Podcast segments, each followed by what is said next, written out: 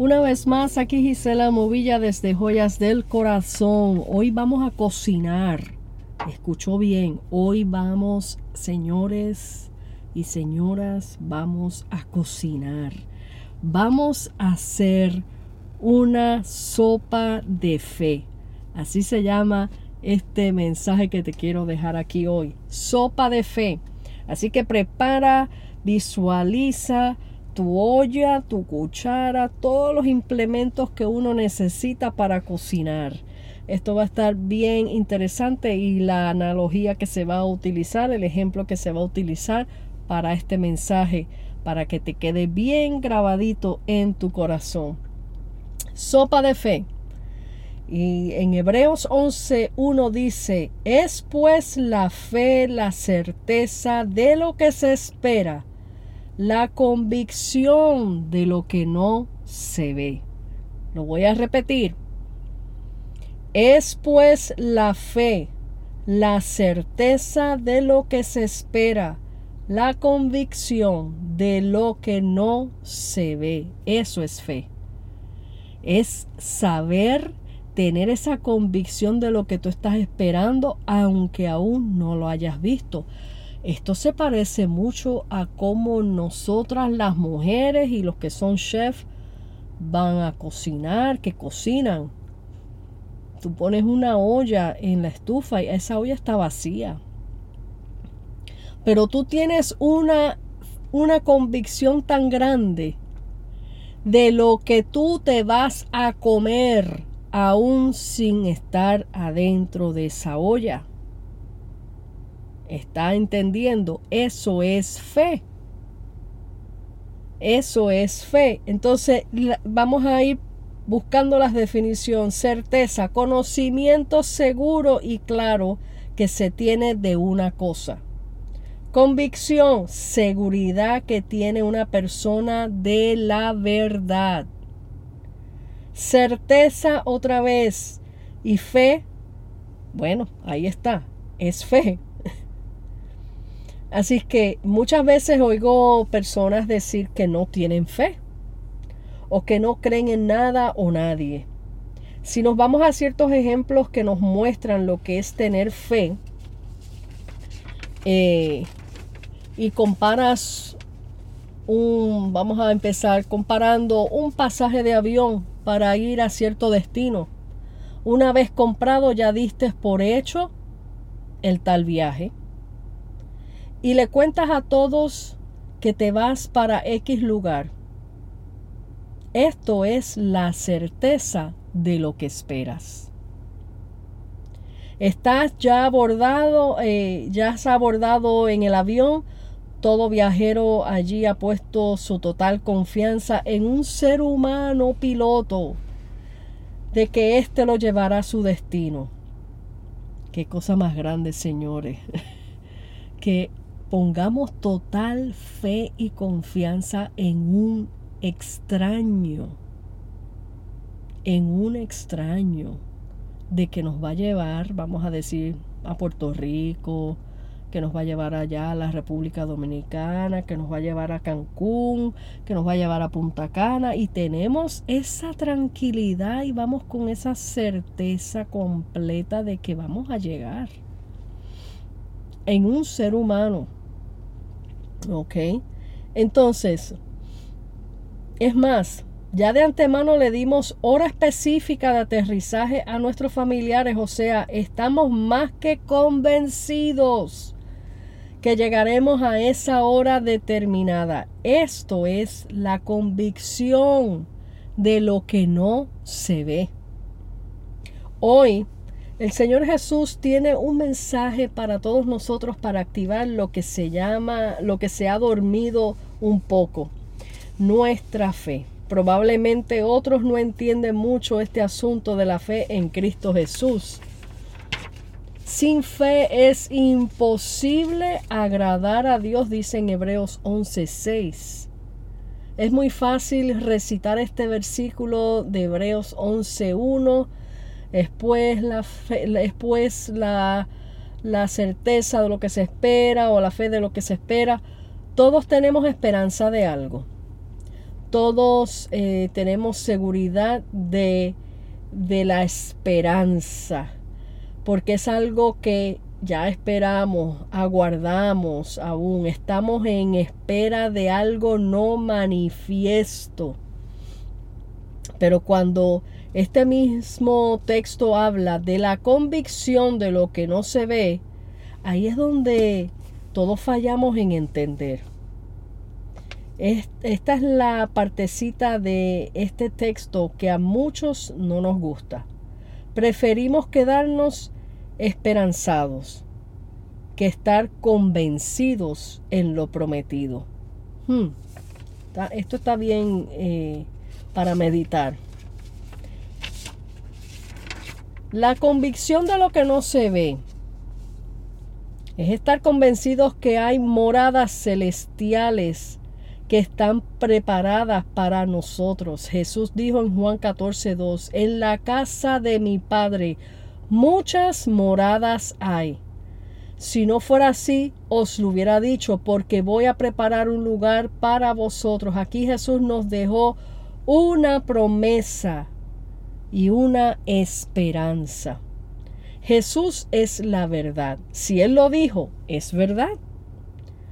Cuando él mismo dijo, si no fuera así, os lo hubiera dicho. O sea, Jesús dijo, si eso no fuera verdad, yo no te lo digo. En otras palabras, acuérdense que Jesús no miente, Dios no miente. Cuando Él dice algo es porque es verdad. Aleluya. En otras palabras, yo no voy a decirte algo que no es cierto. Es por eso que dice en Hebreos 11:6 que sin fe es imposible agradar a Dios. Dios se incomoda que duden de su poder. Dios no nos tiene que probar nada. Él es Dios soberano y en su misericordia Él muestra su gloria en nuestras vidas una vez que le creímos.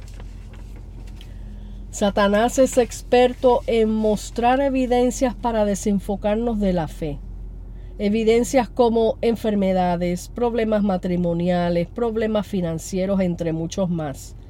Nosotros podemos tener la certeza de lo que esperamos, que todos esos problemas se irán, se resolverán, pero cuando vemos estas evidencias de continuo, podemos aplicar la convicción de lo que no se ve. Si continuamos leyendo todo el capítulo de Hebreos 11, veremos los ejemplos de Abraham, Noé, cómo creyeron, obedecieron sin ver. Está en el versículo 7, por la fe Noé, versículo 8, por la fe Abraham. Eh, así que ya entendiendo esta primera parte, comencemos la sopa de fe. Y después busquen en sus Biblias allá en su casa en Santiago 5, 16. Santiago 5, 16. Eh, déjeme buscarlo por aquí para leérselo de antemano. Un momentito.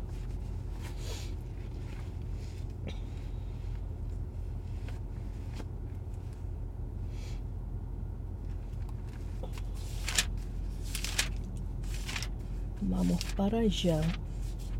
Santiago 5, 16, que dice, Confesaos vuestras ofensas unos a otros y orad unos por otros para que seáis sanados. La oración eficaz del justo puede mucho. Vamos a ver eh, por qué fue que yo puse eso ahí al lado, pero vamos más adelante. Todos necesitamos activarnos a preparar una sopita de fe. Con esta ilustración que les voy a presentar se va a entender un poco más cómo es todo lo que la fe conlleva. Sabemos que antes de preparar una sopa, tenemos en la mente la clase de sopa que queremos. Ya la visualizamos y hasta casi le sentimos el sabor. Ponemos la olla vacía en el fogón. Le agregamos el agua, la ponemos a hervir. O sea, ya empezamos a poner nuestra oración en marcha. a poner nuestra oración a hervir, a, calentar, como decimos. Nuestras oraciones deben de ser como esa agua hirviendo en una olla. Esa es, esa es la parte número uno del ingrediente esencial dentro de tu sopa de fe, la oración. Amén. Entonces, eh, oraciones fervientes, como les leí ahorita en Santiago 5:16, habla que la oración eficaz del justo puede mucho. Cuando hay una oración eficaz, llena de fe, llena de poder, eso va a hacer que todas las cosas sean posibles en el nombre de Jesús. Luego echamos a la olla de nuestra oración el tipo de carne que vas a utilizar. Esto sería el propósito por lo cual estamos orando. Y vamos a decir que ese tipo de carne es tu familia, tu esposo, finanzas, salud, eh, salud, vida. Espérate, que estoy aquí pasando hojas y. Un momentito. Vida espiritual en crecimiento. Es su petición especial, vamos a decir. Luego le vamos echando los ingredientes esenciales para una buena sopa de fe, que va la sal, nosotros somos la sal de la tierra. Pongámosle sazón a esa olla de fe. Y eso está en Mateo 5:13. También le echamos un grano de mostaza. Miren cómo están los ingredientes aquí al vivo y a todo color. Un grano de mostaza, que eso es fe. Mateo 17:20. Le echamos la especie de la esperanza. Le echamos aceite de su Espíritu Santo que intercede por nosotros y nos fortalece y santifica. Busca en Éxodo 30, versículo 22 al 25. La perseverancia, no desmayar en la oración y en la espera, es mantener esa olla ahí caliente. Mantén esa olla ahí hirviendo continuamente, perseverando en la oración. La paciencia, hay que esperar con paciencia que Dios culmine en su perfecto tiempo la obra. Tenemos que tener paciencia en que esa sopa se cocine bien cocinadita. No podemos venir a apagar un fogón y comernos la carne cruda y comernos todas las cosas sin terminar. Hay que tener la paciencia de ver cómo se está cocinando todo. Amén. Eh, también pueden leer en Hebreos 10, yo les voy dejando las citas para que ustedes lo busquen. Hebreos 10, versículo 35 al 36. En Filipenses 4, 6 eh, dice que cuando nos afanemos por ver, o sea, no nos afanemos por ver tanto los resultados corriendo. Así que el otro punto para esta sopa, cuando la sopa de fe esté lista, verás las, promesas de Dios cumplidas. Y eso ahí lo podemos leer en, en el Salmo 23, versículo 5 que dice, aderezas mesa delante de mí en presencia de mis angustiadores. Unges mi cabeza con aceite. Aleluya. O sea, su unción, su presencia, su santificación. Cuando ya esa, esa sopa de fe, o sea, el milagro que tú estás esperando, está listo. Ahí el Señor lo pone frente de todos aquellos que te dijeron nunca vas a poder oh, tu esposo nunca va a venir a, los pies del Señor, oh, no, eso nunca va a pasar, esa persona nunca va a cambiar, el Señor mismo se va a lucir en mostrar el milagro y la, la, tremenda sopa que hiciste a través de la oración. Cuando llegue el momento de Dios glorificarse en tu vida, lo hará para que todos vean que el grande, que Él es, perdón, para que todos vean que Él es grande, que Él es tu Dios, Tu pregunta quizás será, ¿cuánto demorará esta sopa de fe en cocinarse? Depende del tiempo de Dios y cómo uses los ingredientes necesarios de tu fe. Amén. Y para terminar, si con toda esta ilustración a este mensaje has entendido un poco más de, de, la fe y cómo Dios quiere activarte en ella y sabes que has carecido de algún ingrediente espiritual para moverte en ella, hoy Dios quiere poner en ti lo que te hace falta para creer con certeza y total convicción. Qué maravilla de mensaje y de sopita que Dios nos está preparando aquí.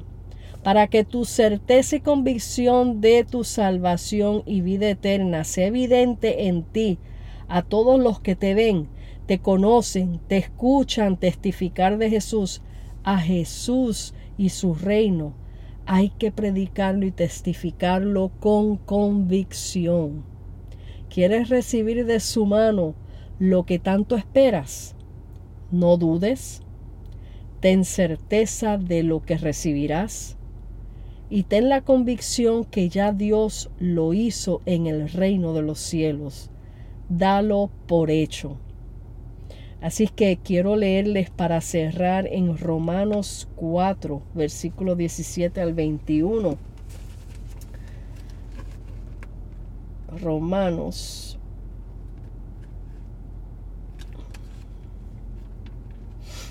Un momentito. Romanos 4, versículo 17 al 21.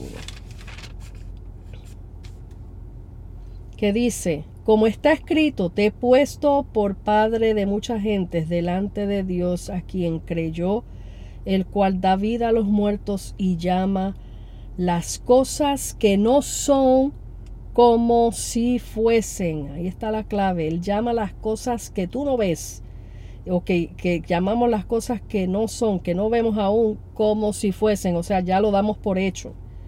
Él creyó en esperanza contra esperanza para llegar a ser padre de mucha gente. Conforme a lo que se le había dicho, así será tu descendencia. Y no se debilitó en la fe al considerar su cuerpo que estaba ya como muerto, siendo de casi cien años, o esterilidad de la matriz de Sara. Está hablando aquí de Sara y de, y de la promesa que el Señor le dio mas sin embargo, él no se cansó de esperar.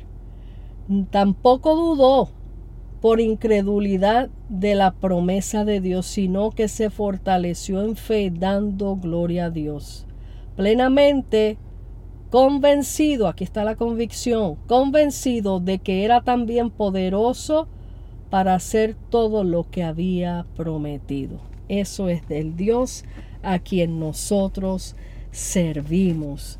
Dios te bendiga, Dios te guarde y comienza a preparar tu sopa de fe. Anota todos los ingredientes, anota todas tus citas bíblicas y vuelve a repetir este mensaje y dile al Señor, Señor, me falta el ingrediente tal, me falta el ingrediente del granito de mostaza. Señor, pon en mí lo que falta para yo poder ver esta sopa de fe culminada a través de tus manos. En el nombre de Jesús te dejo con este mensaje. Espero que te lo hayas disfrutado y compártelo con otros para levantarlos y animarlos en la fe. Recuerda, Cristo está a las puertas. Cristo viene ya. Así que prepara tu vida con el Señor, porque esto es convicción y esto es verdad. Él ya viene. Dios te bendiga, Dios te guarde, tu amiga y hermana en Cristo Gisela Movilla desde Joyas del Corazón. Hasta la próxima.